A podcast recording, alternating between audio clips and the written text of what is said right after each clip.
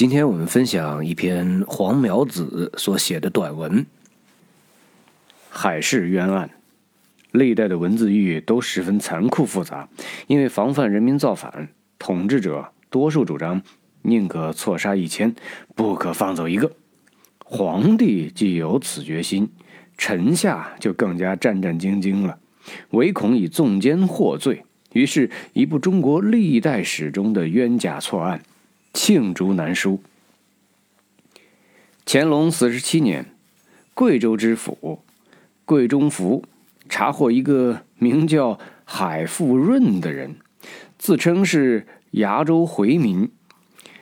他的箱内有抄录《回字经》二十一本，有无为爱，无从辨识，还有《天方至圣实录》，其书名。至圣实录已属健忘，狂悖荒唐之处不一而足。知府上界巡抚，巡抚朱春呢又上纲上线说，且该犯系陕西回越，恐系甘陕翻回漏网逆党，其供认各省均有传经共犯之人，四子山惑人心，尤应逐一究明。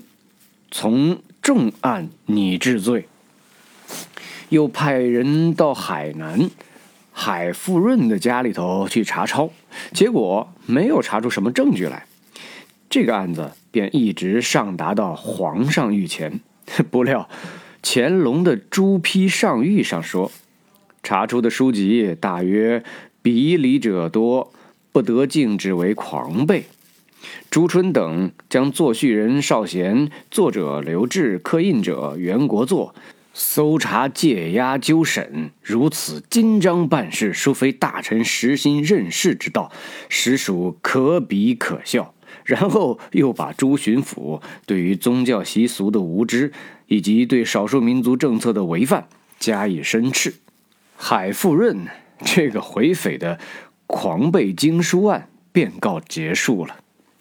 这件事儿反映了清代在文网酷密之下，连一个过路的伊斯兰教徒带着几本经书都要惊动皇帝老子才能解决。另一方面，又反映了官僚唯恐在文字狱上获罪的恐惧心理，以及一些封疆大吏的愚昧无知。好的，今天我们的分享就到这儿了，咱们下回再见。